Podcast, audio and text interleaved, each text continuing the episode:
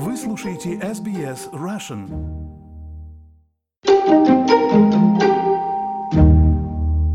Я приветствую вас, мои уважаемые слушатели. Минувшая неделя, как и многие предыдущие, и, скорее всего, еще не одна последующая, исполнена волнений в связи со множащимися цифрами разгула коронавируса.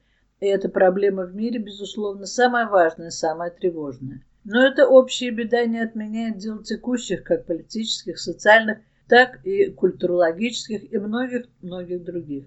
О них и пойдет речь в сегодняшнем дайджесте. Из важного. 17 ноября Госдума одобрила в первом чтении закон о неприкосновенности бывшего президента. Об этом цитата из информационной программы «Эхо Москвы». Главу страны, который прекратил исполнять полномочия, после того, как закон примут и подпишет президент, нельзя будет привлечь к уголовной или административной ответственности. Он также не может быть задержан, арестован, допрошен. Его нельзя будет обыскать или провести личный досмотр.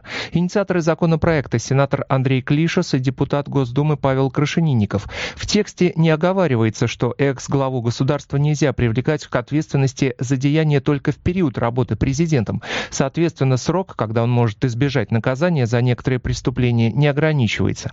Даже после того, как президент уйдет с поста, лишить его неприкосновенности для возбуждения дела можно будет лишь в самом крайнем случае, при совершении тяжких или особо тяжких преступлений. Авторы законопроекта предлагают распространить неприкосновенность экс-президента на жилые и служебные помещения, которые он занимает, его транспортные средства, средства связи, багаж, а также переписку. В документе новации объясняют поправками Конституции, принятыми выборами в этом году. По мнению Крашенинникова, изменения важны для стабильности государства и общества. Против принятия закона проголосовали 37 депутатов от КПРФ. Они раскритиковали документ.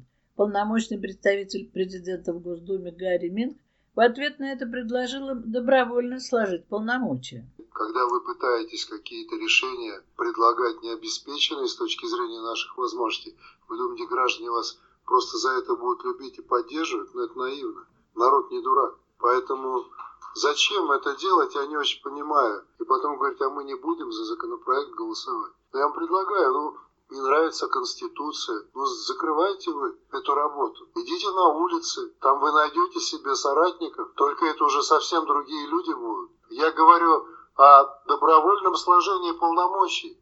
Вы обязаны Конституцию соблюдать. Вы обязаны принимать решения в рамках Конституции. Выступление представителя президента поддержал спикер Госдумы Вячеслав Володин. Мы с вами таким образом защищаем нашу страну. Послушайте, если страна становится сильнее, противники все, понятно, вылезут и будут потом сводить счеты. Вот этого нельзя допускать. А что касается слабого государства и развала страны, мы с вами видим, приглашают лекции читать и защищают, и попробуй что-то скажи, там начинают все криком кричать, не трогайте достижение такое. Поэтому вот э, логика-то она в этом. Давайте все задумаемся. Ведь развал Советского Союза, он показатель.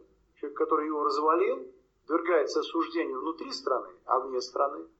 Все аплодируют. Поэтому если страна будет сильнее, совершенно очевидно, завтра, когда прекращает полномочия президент, он должен быть защищен народом, гарантиями. И мы об этом с вами должны говорить.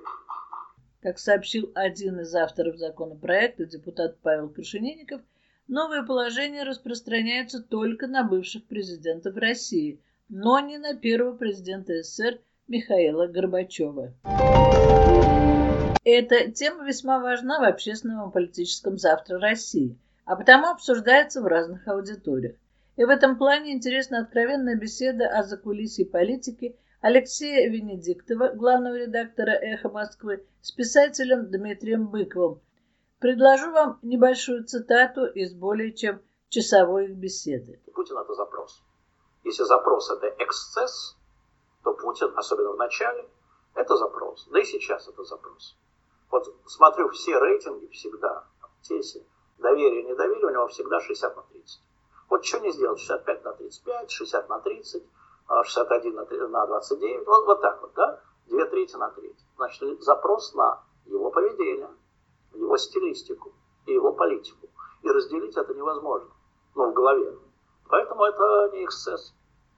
Но Николаевская Россия, Путинская Россия, разве это тот максимум, который Россия может показать? А разве Россия должна все время показывать максимум? Конечно, желательно. Нет, спросите людей, хотите ли вы показывать максимум каждый день. По вашим ощущениям, э, Путин пожизненный руководитель? Ну, э, я, во всяком случае, того Путина, которого я знаю, у каждого свой Путин, кажется, что на сегодняшний день он должен оставить за собой контроль всегда. Первый и главный контроль. А пока в России президентская республика, суперпрезидентская, гиперпрезидентская, значит, он должен быть президентом. И это значит, что это надолго. Живым он не уйдет. Кто знает, как повернется жизнь. Если представлять сегодняшнего Путина, уйти, а зачем? Чтобы что? Ну, чтобы кровь двигалась немножко. Это какая-то философия. Кровь двигалась немножко. Кто страну защищать будет? У вас без меня как котята. Но страну же надо не только защищать. Страну Нет, надо сейчас развивать. надо защищать. Вот когда мы, я ее защитю, вот на развитие у меня есть там Мишустин, там а, Чубайс, Володин, Собянин, это на развитие. А кто защищать будет? Я буду защищать. А как вот без защиты? Как котят передушат. Обманут, купят, запугают и передушат.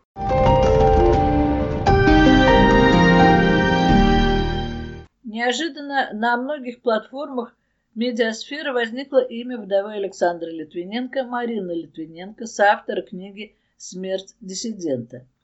Поводом для ее появления в медийном пространстве э, стал ее иск в ЕСПЧ против Российской Федерации на 3,5 миллиона евро.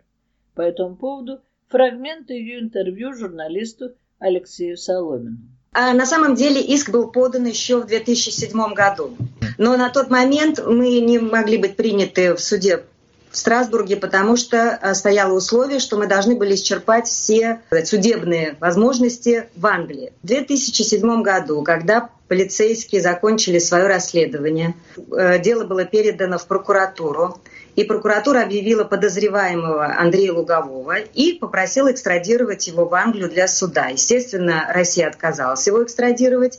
И было понятно, что того суда, который все знают с присяжными, с обвинителями, он не состоится. И сразу же мои адвокаты сказали, что единственная возможность это подавать на инквест. Это такая форма в Англии, когда происходит рассматривание документов следствия без внесения приговора, без обвиняемых. И когда инквест начал рассмотрение всех материалов, и в 2012 году сэр Роберт Оуэн, опираясь на документы, которые у него были, объявил, что у него есть факты, доказывающие, что российское государство стоит за этим преступлением, то в начале 2013 года британское правительство засекретило эти файлы. В 2018 году, когда случилась попытка отравления Юлии Сергея э, Скрипалей, то совершенно по-другому уже реагировало и правительство Великобритании.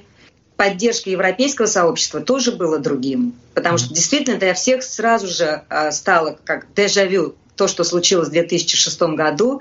И главное, что возникло понимание, что что-то здесь не так. Что если повторно происходят ну, не те же самые, но очень похожие действия, значит, со стороны а, европейского сообщества, со стороны Англии что-то не проделано.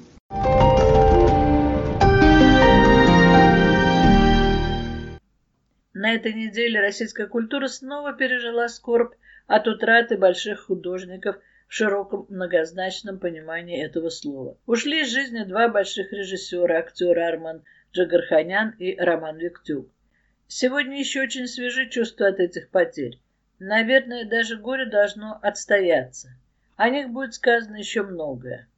Сегодня же не уходит из медийного пространства имя Михаила Жванецкого.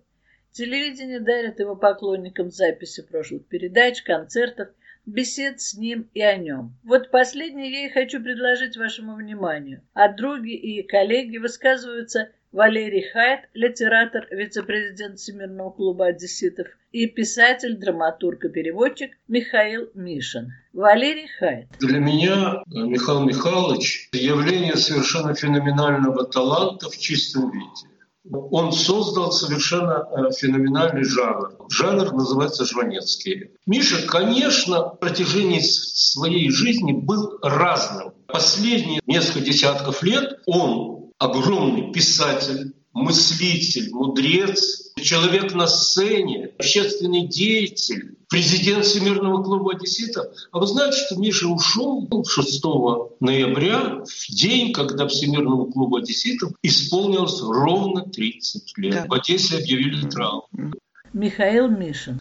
Миша Жванецкий был, был совершенно фантастическим явлением. Он пронизал своим, как бы, своей работой, своими вот, э, достижениями умственными юмористическими, само собой, просто всю толщу советского, а потом и российского общества. Считаю, что он был просто такой, знаешь, он спасатель был. Он спасал нас от нас. А теперь Жванецкий сам о себе. О себе я могу сказать твердо.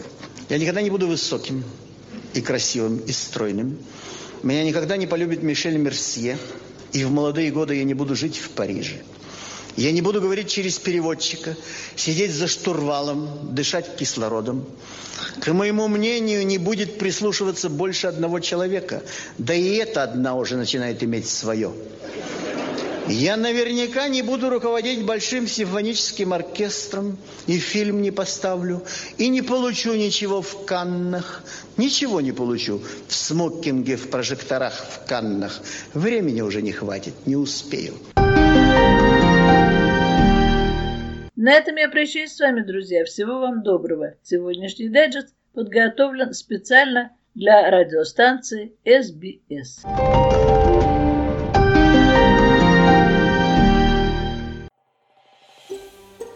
Хотите услышать больше таких историй? Это можно сделать через Apple Podcasts, Google Podcasts, Spotify или в любом приложении для подкастов.